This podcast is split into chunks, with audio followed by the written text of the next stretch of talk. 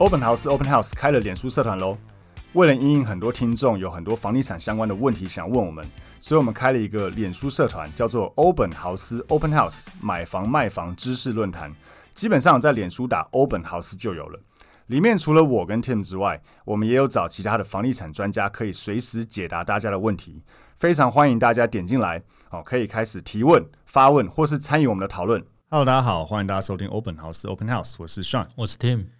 之前呃有听众跟我们反映过说，就是因为其实我们很常分享很多房地产相关的东西，那有听众跟我们反映说，哎，好像都在讲，就是譬如说怎么买房子，呃，买房子要注意什么啊？怎么看价钱啊？或是什么跟中介议价的三大心法？之前我们有这种集数，那就有听众反映说，哎，我是屋主。那我想卖房子，那请问卖房子要注意什么？怎么好像没有听你们分享过？嗯，哦，所以今天刚好我们觉得，哎，对，好像之前都是有点站在买方的这个立场去，呃，一直去教导买方怎么去看房子之类的。嗯，那这次我们想要呃分享一下说，说今天如果你是个屋主，然后你有房子想要卖，哦，因为虽然我们也有一些朋友也是呃可能职业的屋主，常常在买卖房子，所以其实不需要教，但我相信很多人没有经验，对大部分的人应该可能卖房子跟买房子一样是人生中的大事情，他也不是说天天在做这件事，所以他其实不太清楚。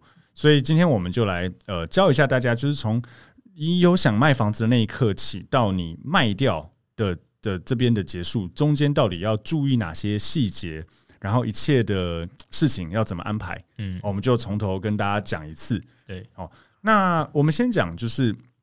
今天如果你呃家里或是你自己有想要卖房子的话，如何？因为因为其实蛮多，就像我们常常跟买方讲说怎么去出价，其实常常也有屋主会不太确定，好，我到底卖房子要怎么开价？对，我现在到底能卖多少钱？嗯，那其实我觉得这个点跟买方其实类似，其实是一样的啦。嗯，对，就是首先呃标准步骤应该第一查一下自己的呃社区。嗯，过去的实家登录记录啊，这个我们之前也讲过，就乐居看一看。理论上，如果你是有呃管理规模的社区，呃乐居都有建档了。对对，那如果是没有台北市或各位各个地方市中心的老公寓的话，那可以用实家登录去查一下近一两年内同一条巷子或隔壁一两条巷子内有没有差不多类型的案件成交的记录。嗯，没错，就是就像 Tim 刚刚讲的。乐居很好用，如果你家里是社区，直接去乐居打入你社区名字，应该就会就会有东西。对，就是呃，近期可能我们就抓这一一两年或者什么，呃，就是相同或类似平数的成交行情是多少钱？嗯、那如果你真的不是社区，你就去内政部实价登录网站，对，输入你的门牌，然后去拉一下。那尽量大家找同同性质的，不要用。公呃大楼比公寓，嗯，或是呃公寓比透天，华夏跟公寓价格也不同，一楼跟二三四五楼也会价钱条件都不一样。对对对，然后如果你们、嗯、呃你家的附近，你应该蛮熟悉那个商圈的啦，所以也不要说呃隔壁巷子，但隔壁是呃十二米巷啊，你家才四米巷，对、嗯、啊你要拿四米的去跟十二米比，这也不客观。对对对对，所以就是找自己家里附近哪几条巷子感觉差不多类似的去查一下，嗯嗯嗯，对，这个会相对比较。准确找得到行情大概多少？没错，因为我们之前一直在讲说，买方在出价要有个锚，心里要有个定锚点，嗯，就是你定锚点在多少，去去上下调整。其实卖房子也是，对啊，哦，你也可以去抓一个定锚点，说好，呃，类似的呃产品成交大概多少，嗯、那合理，我这间应该也能成交多少？对对。不过呃，这个时候就是会进入一个人性的阶段，就是。买房子的人当然，买东西的人当然希望买便宜，嗯，那卖东西的人当然也希望卖高一点，对，所以呃，这个 这人性了，我也我也常常在跟，因为其实真的很广大的听众，听众都很好了，但是有时候网络上会看到一些嗯酸民，嗯，或是一些人会一直去炮轰说屋主都很贪婪啊什么之类，但我觉得大家要设身处地想一下，今天如果你是房子是你的，你想卖。你大概不要说你想怎么创行情卖天价也没有，但是你应该也想要卖一个合理的行情价，当然能多一点也不错。对啊，当然对，所以当然我们可以先去抓一下，说好这边的社区或是呃成交行情多少钱。那我开价可能，如果今天我没有一定要创什么天价行情，我是真的想卖，可能我想换屋或干嘛，嗯、那我可能再抓个百分之十左右嗯，去，因为毕竟买方，当然现在买房子的习惯都不同，有些人真的如果行行情合理，他可能就是开价买，也不是不可能。对啊，对，如果你今天开价已经很合理，那如果你是希望，呃，譬如说有些屋主觉得其实他真的没有很急着要卖，嗯，他想观察看看，那当然你说，或是你的房子很稀有，很少卖，或是有一些特殊条件，譬如说面到公园，面到。大安森林公园面仁爱路等等之类的，你可能价格你认为有它的一些支撑性，你可以再开高一点点，测试一下水温看看，嗯，这样我觉得也是可以的啦。对啊，而且、嗯、呃，中古屋跟那个，因为我们现在讲卖房子的话，理论上一定是中古屋，对对，中古屋，对，那中古屋跟预售跟呃成屋差差别在于新的房子它蛮标准化的，对，只差在楼层。跟看出去的视野，嗯，但除此之外基本上蛮标准化。但中古屋不一样啊，可能大家屋龄都二十几年了，你可能去年翻新过，嗯，啊，你另外一间成交的行情找到中介，他的话可以跟你说，哎，那一间成交是十年前的装潢之类的，对，这其实都是中古屋很，嗯，价格到底为什么可能二楼卖一个价，四楼却卖另外一个完全不同的价，对对对，对的原因，嗯哼哼，对。不过，不过这个这个这边我也想要提醒一下大家，如果你近期有想卖房子的话，不建议去呃翻修，除非你投资客啦。但如果你是一般屋主的话，就是不建议你去想说我们把房子翻修过会比较好卖。嗯，坦白讲，真的不一定，因为你花了钱去翻修。呃，第一个，你翻修的东西，买方不一定爱，他可能又要打掉重翻一次，所以其实你会浪费钱。假设你花了五十万修你的整理你的房子，也不代表你能多卖五十万。对，哦，它跟租房子不一样，租房子通常你房子很旧不好租，但你花一点钱翻新翻新，其实有可能会好租很多。但是卖买卖很就是屋况比较旧的房子，也不一定代表它呃。卖不掉，那相对的，如果你花了钱去整理它，可能卖相好一点。但是如果你花了比较多钱，也不一定能够，就是比如你花了一百万装潢，就能把你会更舍不得。一来舍不得，二来你价格也不一定能垫一百万上去。对对对，对，所以这个我觉得大家也要心里有有一个底。我会觉得建议是清空弄干净比较重要，对，干干净净的清空，然后。呃，对，因为我们看过那种杂物极多的房子，就是那种是就卖不掉，只能卖投资客。对，看得懂的人才会看。对，那你如果至少把杂物清空，然后稍微刷干净，弄一弄，至少看的人弄干净，对，看的人不讨厌，不觉得讨厌，不觉得恐怖的话，其实当然。他会比较容易，因为一般的买方其实也没有太多经验，他看到满屋杂物、垃圾，他就是他没有办法想象，不舒服啊。嗯，他没有办法想象他清空变很干净、很漂亮样子会长什么样子，所以你很难去卖一个好价钱。对，嗯，那在开始卖的时候，就是你当你知道你心里有个定锚点，就知道说好，我想要卖多少，大概想卖多少钱。嗯，那当然，呃，我还还是会建议去找专业的中介人员，哦，去。通常会蛮建议，其实找你房子附近的中介了。我觉得跟买房子一样，就找个两三间。对对，你觉得好像还不错的，而且找中介，我觉得还有一个很大的重点是，也许呃，你可以先做功课，找到附近曾经成交的记录。那找这些两三间，搞不好当初是他们成交的，哎，非常他会呃更完整的给你看当初室内的照片大概长什么样子。对。那对于你对于自己的房子的那个价格建立会更完整。没错，没错。而且就像刚刚 Tim 讲的，我们那时候也建议买房子的时候，你可以去你想要买的区域附近找几家中介公司进去聊一聊，跟他讲你的需求，看他有什么好的案件可以推荐你。相对你要卖房子的时候，你一样可以去你家里附近的中介两三家去说，哎，我。我我觉得也不用卖房子，也不用搞得太神秘，除非你有你的个人的考量，对对对，否则也不用神神秘秘啦。其实你就进去跟他讲讲清楚，说我有卖房子的需求，需求，我的房子在什么区或什么社区，嗯，请帮我估价。对，哦，现在这样子，因为呃，中介呃，应该是说好的中介不会给你估。很低或很高，对对，第一他估很高没意义，因为他卖不掉，对没业绩，卡死自己。对对，明明行情一瓶八十，他硬跟你讲一百二，那到最后嗯卖不掉，没意义，啊、所以他不会给你估很高。那估很低的话，当然有些听众可能觉得说他是不是估很低，让你卖便宜，然后投资那个中介再自己买或者自己洗投资可以买。坦白讲不是不可能，嗯，但是所以我们才说第一步最重要就是你要先做好功课，你自己要知道。那第二个就是中介，其实有时候他不敢估太低的原因，是因为其实就像你讲的，就像我们刚才讲的，我们找你找三间中介 A、B、C，假设 A 中介估很低 B、C 中介都估比较高，你有可能就不想找 A 中介，觉得 A 中介没信心，他也会怕你有做功课就跑掉。没错，没错。所以大部分的中介应该会去估一个合理的价格，但相对的，我们讲第一步最重要就是你自己做好功课，你去找中介估的时候，你自己也会知道中介跟你讲的专不专业、正不正确，他到底老不老实啊？对，以及老不老实。对，所以一定要自己先拥有判断的能力，你再去判断别人跟你讲的正不正确。嗯，对。那找中介的时候有几个要注意的事情，第一个就是我们所谓的签委托。嗯，签委托有分专任跟一般，对哦，很多很多听众或是我们开的那个 Open House 社团里面有很多人会问，就是到底专任跟一般哪个比较好，或是该签哪个，或者是有什么不同？嗯，对我这边先解释一下，最简单，专任委托就是你只能委托给他，你连自己卖都不行。对你，其实委托书大家看清楚，专任委托有写了，如果你专任委托给他，然后你自己卖的话，你还是要付他服务费，赔他赔他钱。对，所以这个是要注意，专任委托会有这样子的事情。嗯、那一般委托很简单，就是相反的，就是你能卖，他能卖，所有人都能卖。你可以一般委托给非常多家的中介公司，随便你，嗯、对，一百家也可以，都可以。对，对，这就是一般委托。嗯、那很多屋主或者很多听众会想说，那好，听起来当然是。越多越好啊！嗯、就是我如果只专任给一家，那他没客人，那我岂不是卡死自己？嗯，我这边跟大家分享一下，我觉得不一定。呃，嗯、几个点啊，第一个就是像我那时候三重的房子在卖的时候，因为我那时候还住在里面，嗯，所以我那时候其实专任给信差房屋，对对对，差异房屋，对，因为我我还住在里面，我不希望。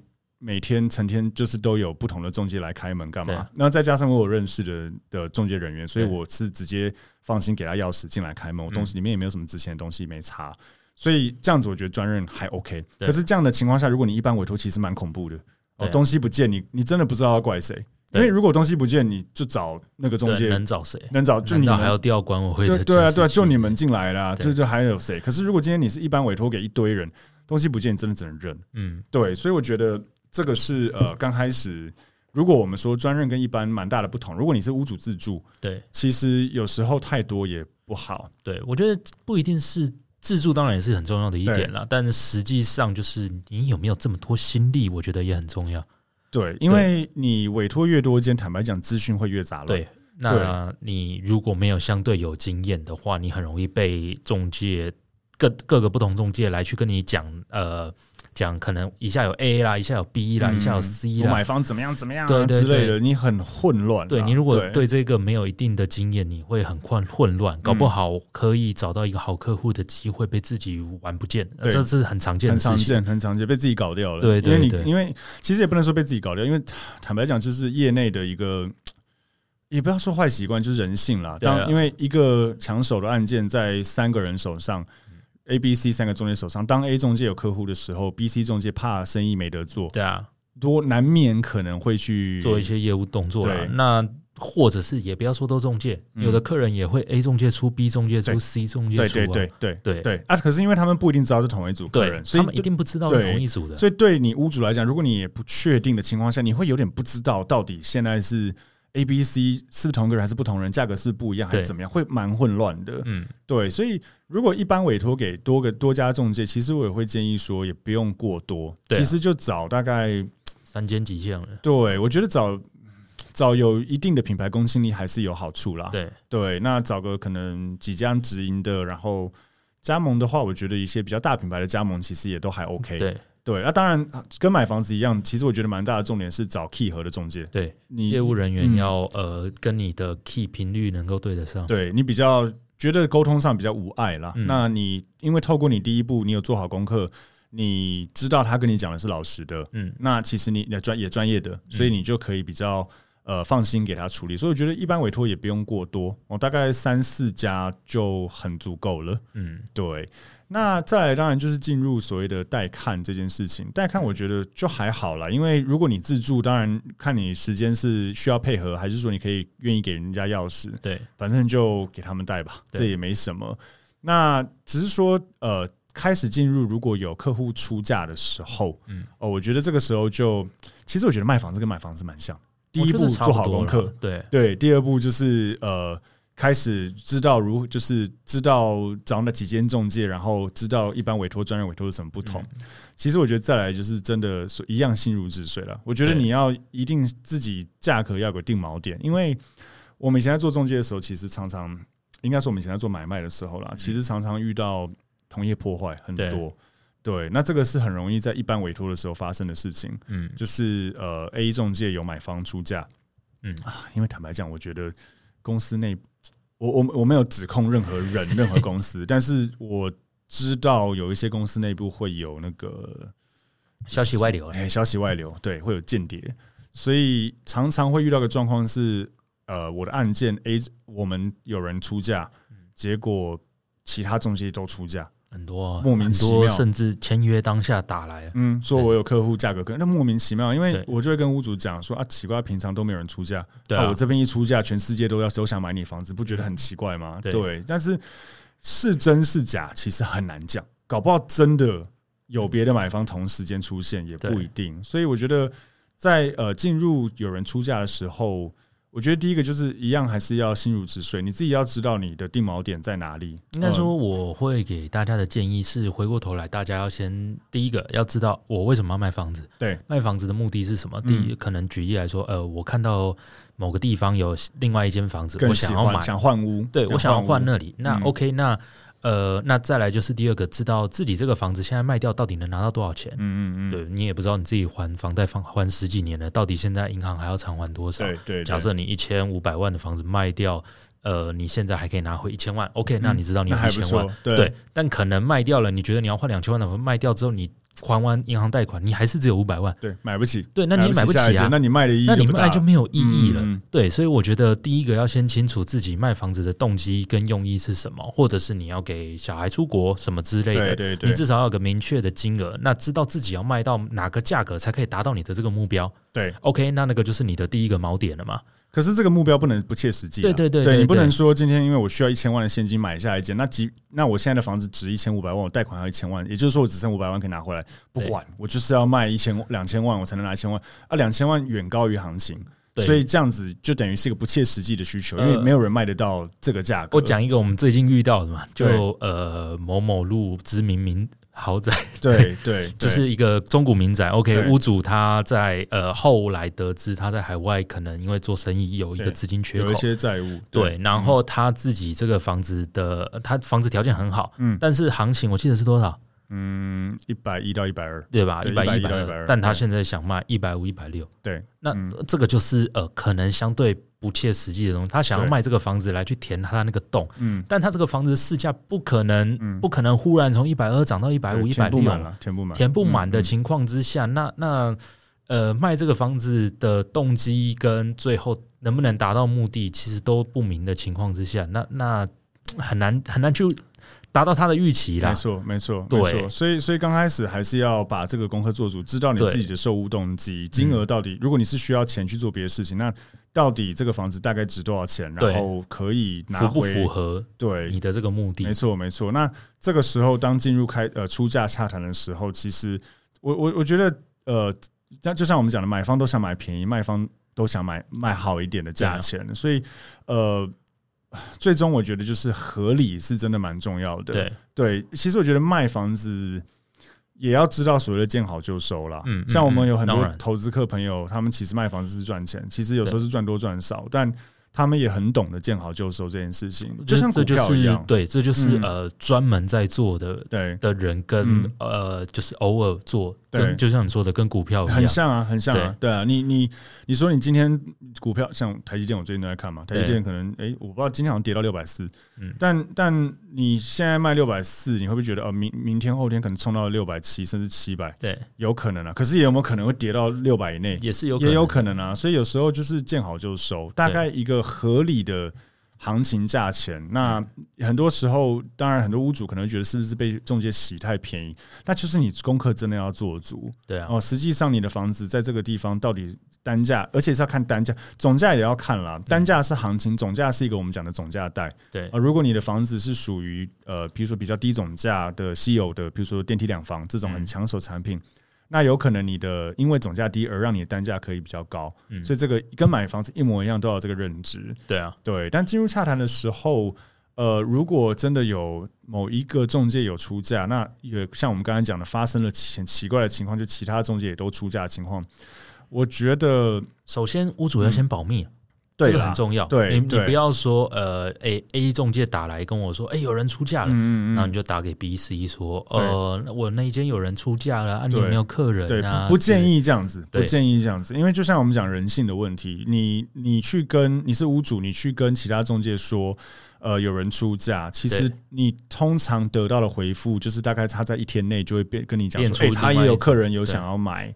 那是真是假，你无从得知。也不要说大家都在骗人，啊、也不要说中介都在骗人了。但是这就是人性嘛。对啊，对，搞不好他真的有买方有兴趣，只是价格还没明朗。对，那他先看你卡住，说我这边真的有客户有兴趣。那有时候会呃搞到搞到最后你，你、欸、你第一组没有两头空。我讲一个上、嗯、上个月上上个月我家人买房子的案例，我有跟上讲，就是他们看到一间房子，然后不错、嗯，那因为就在他们老家隔壁而已。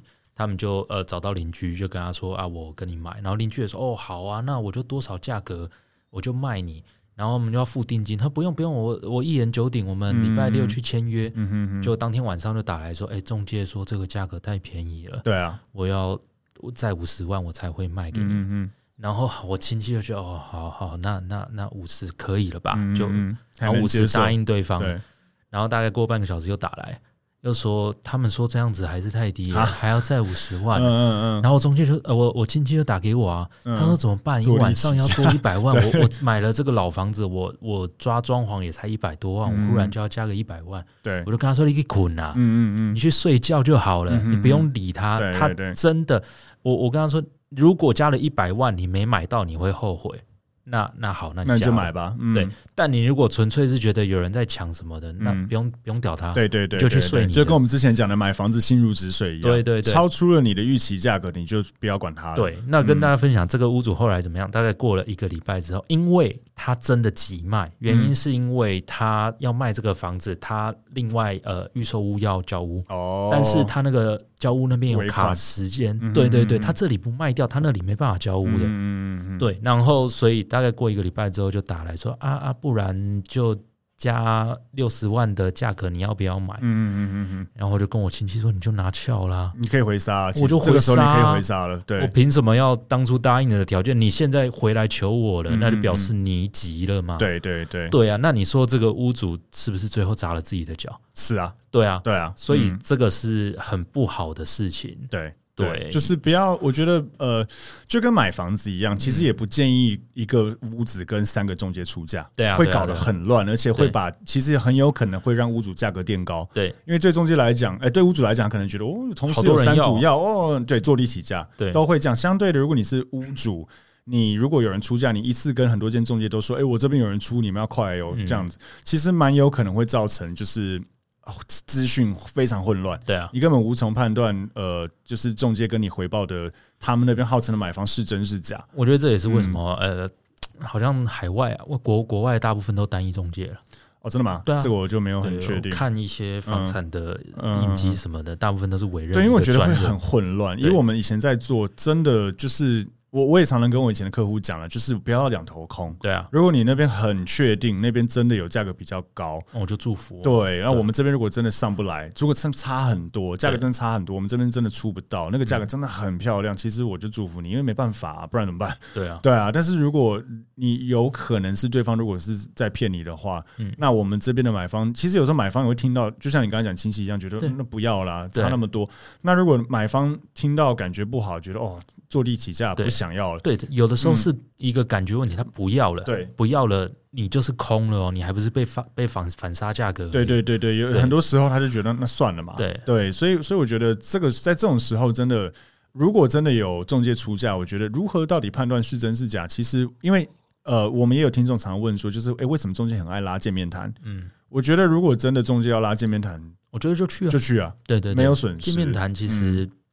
不要觉得是一个很不好的事情，反而是双方都已经出来碰面了，代叔也在旁边休息，对，那就是谈定了就签了，没错，一翻两瞪眼，对啊，对啊，都出来了，不然呢？就是我我以前也常跟我客户讲了，就是因为屋主也问我啊，见面谈干嘛？就就要买就签一签啊，干嘛干嘛？那价格就没有到我要的啊，可是我就会跟屋主讲，就是有时候因为就像我们一直在讲的，买方也想买便宜，屋主你也想卖高一点，这是人性。那呃，他在买方在出价的时候，蛮有可能会先试探着出。对啊，那是不是他口袋里还有更多的筹码可以丢？嗯，有可能。他可能还会愿意加，只是他想要先试探你。那如果真的大家出来见面谈，第一个你也可以确定这个买方是真的，因为中介没有。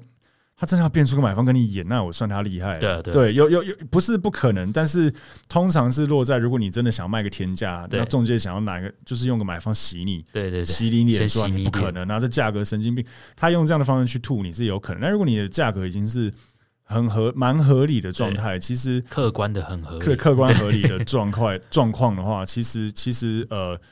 中介没那么闲啦，尤其是现在市场好，他根本没有时间跟你搞啦。对，还要变个买方出来跟你玩见面谈，搞个三个小时，时间找别的，对他去做别的事情，有业绩做还比较有道理。所以，呃，如果真的有这个买方出现的时候，其实不排斥可以出来见面谈啦。如果买方真的在见面谈的过程中还有一些筹码可以拿出来放在桌子上。其实你有可能可以更接近卖到你想要的价钱，嗯，对，所以呃啊，如果没有成交，就反正去那边可以喝很多免费的咖啡，对啊，对啊，对对对，所以其实就是一个一个尝试，对，尝试看看的尝试，一个 try，所以我觉得呃不用排斥中介真的要拉你见面谈这件事情，如果价格没有差很多，对。对，那呃在卖房子最后就还是。我如果真的有成交的话，成交之前还是要请屋主一定要确认几件事情，就是卖房子是有很多税负的。对，呃，最常听到的，当然现在有新版的所谓的房地合一税。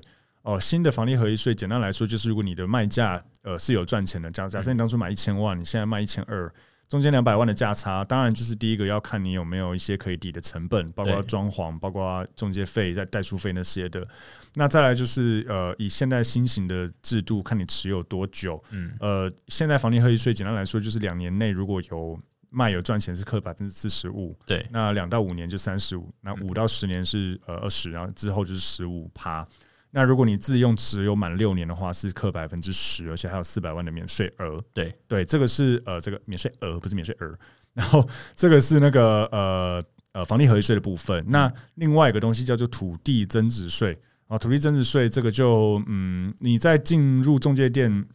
估价的时候，其实就可以请他算，哎，请他算给你听，到底你的，因为他们可以去调成本去算，对，哦，你的土地增值税会是多少钱？嗯，那土地增值税还有分随的自用跟一般，对，至少会差一倍，对，啊，如果你持有很久，可能会差两三倍以上，所以，呃，一定要搞清楚说你的，因为你因为我有算过那种两三百万的增值税，对，土地增值税跟呃要还。那个什么银行的钱一样，对，是你最后死拿的要扣掉的成本的。对对，那有可能，如果你持有很久，尤其是台北市的房子，持有三十年，土地证，然后就公寓什么一层一户，土地十分十五平，那种土地增值税都很恐怖。对哦，都可能两三百万以上，是很有可能的。对对对，所以而且有可能是自用，可能一百万，然后非自用可能就三百万，对，有可能会这样。所以一定要搞清楚你的土地增值税到底多少钱，以及你。呃，就是能使用，能不能使用这个自用住呃自用的增值税？好，所以这个一定要搞清楚。对，然后卖房子还有一个很重点，也是我上次跟我呃亲戚建议的时候，我才知道的。就有的，因为我们以前在直营店习惯了都有旅保，嗯，嗯嗯，结果他们后来没有旅保，中介吗？呃，没有，他们因为是自己找，然后找代书啊，我千交代万交代，跟他们讲说，不管怎么样，履保的费用不要省，履约保证，对，履约保证，履约保证，没错。结果后来他们也是签了一个没有履保的，后来嘞，还好没事，没事，还好没事。但是各位要知道，履约保证它就是呃，简单来说，它就类似一个呃租呃买卖的钱先放在一个第三方一个专户专户托管。那这个第三方的托管账户，它是属于中立的，嗯，所以不会有任何的变卦。那包含在买卖的流程里面，假设。呃，屋主重复卖屋，或者是忽然去把房子设定一些抵押之类的，那你才能保证你的钱没有进到那个，而且他不能拿人钱就跑了，对，因为他不能拿。我记得以前我们在直营店的时候，好像旅保出款很麻烦哦，五十万吗？还多少？有点忘记了，五十而已。嗯，最多五十万。那以五十万以房子几千万来讲，五十万不多了，不多。对对，你要超过的话，要呃，你那个屋买方要签同意书，而且签同意书就表示不负责了。嗯嗯嗯，对的概念嘛，对，就是可以才能出更多钱。给他，否则钱都压在旅保里面。对，交屋前屋主没办法拿任何一毛钱。对，那我猜我那个亲戚的案件是因为，嗯，那个屋主那边要预售屋交屋嘛。哦，急用。急用，嗯、但是因为他们没有相关经验呢、啊，对，所以在呃签约流程里面就纯粹一个信任，其实蛮危险的，超危险。他等于把呃你亲戚的头款对。拿去付他那边的，对啊。哦，我超不爽的。所以如果他真的跑掉不给你交屋，对，这是一个大纠纷。他们就说啊，那个代书我们也认识啊，嗯、是我们找的。我说所以不太好，对、啊、不太好。嗯，如果你是屋主，其实你的权状那些也会压在代书那边，会压在旅保那里，也是有风险的。不是说如果你直接给人家了，给买方了，其实他可以。他有可能可以拿去做一些奇奇怪怪的事情，当然，甚至是代书能会干嘛？不知道哦，大家都不知道。没错，所以是不论你是屋主或是买房，在买卖房子的时候，真的超级超级超级建议一定要，因为没多少钱啦，就是弄个履约保证专户。因为很多只要懂门路的都知道，这个买卖屋的流程里面很多。呃，无微博的事情可以搞一些东西，对对，但是只要有个履约保证，至少你加了一道保险，没错，没错，这个钱绝对比较省，没错，没错，没错，对，所以呃，大概就是总归这几件事情，从从第一步，你知道想卖房，你想卖房子的时候，先理清自己的。呃，卖屋动机是什么？可能你到底需要拿回多少钱？嗯、对，那拿回多少钱？到底这个多少钱这件事情，就是去做好功课，嗯，哦，去呃自己查好，不管是乐居也好，私家登录也好，知道你的房子大概现在现在的市况能值多少，嗯，然后再去找个两三家中介公司去询价估价。那估了看看，当然就像我们讲，你一定要先做好功课，你才知道他们跟你讲的是否为正确或客观。嗯、对，那估了之后，好，接下来你确定要卖了，对不对？开到市场卖。对，开到市场卖。那到底你想要专任委托，可能有时候人情压力，或是像我们那时候我自己住在里面，嗯，我想要专任委托没关系，或是你可能觉得说，OK，我就一般委托，但是我们就不要太多间，哦，可能三四间最多。哦，那带看这些就不用管太多，但是在之后开始有出价的时候，其实就是。尽量的去不要到处有那种呃，就是哦这边探探那边对对对，不要那种探探心态，就是到处一直跟中介说这边有客户，这边有有买房，其实到时候搞到你自己资讯会非常的混乱。对对，那如果真的有中介有出价，有有买方有出价，那如果你去见面对，其实不排斥哦，可以去啦。如果也也可以测试一下到底是真是假，以及买方的的筹码可以放到多多多。对。对，那呃，一定要厘清呃，搞清楚自己的这个房地合一税。如果你是符合房地合一税的这个、嗯、的的这个时间点的要件的话，呃，你房地合一税要缴多少，以及你的土地增值税到底要缴多少，以及你可不可以用自用住宅，或是你想不想用自用住宅可以？因为呃，自用住宅一般来讲是一生一次，对，呃，一生一次用完之后有一个更严格的条件，一生一屋，对，可以符合一生一屋。那为什么有可能不想用？是因为像我那时候卖的时候，我是呃。呃，住宅大楼土地尺分才一两平，然后那段时间其实涨价并不凶，嗯，所以我记得我一般增值税是十四万，然后自用是七万多，其实没多少钱，不需要、哦，没有一定要用浪费掉，对对对，我就没有用。那如果你是那种公寓又持有很多年，可能动辄差几百万，那那就用吧，对对对对，所以就是这个你都要理清清楚。那如果你有重购退税需求，也要知道，好比如说两年内你要再买更大或者什么，你可能可以退你的土地增值税跟房地合一税。嗯、哦，大概把这些东西都搞清楚啊，代书也会跟你讲。对，那最后记得一定要用履约保证，嗯，嗯，我一定要用履约保证。其实这个整个完整流程大概就是卖房子的一个完整的东西。对对对，所以呃，如果听众，当然我们尽量的讲得清楚简单。如果听众还是有什么比较细的问题哈，嗯、欢迎在底下留言，或是到我们的欧本豪斯买房卖房知识论坛对。去留言给我们，我们会尽量的在下面去给大家做解答，或是如果问题真的很好，我们也可以直接再录一集，然后为大家做解答。对，好，那我们今天的 podcast 就到这边，谢谢大家，拜拜。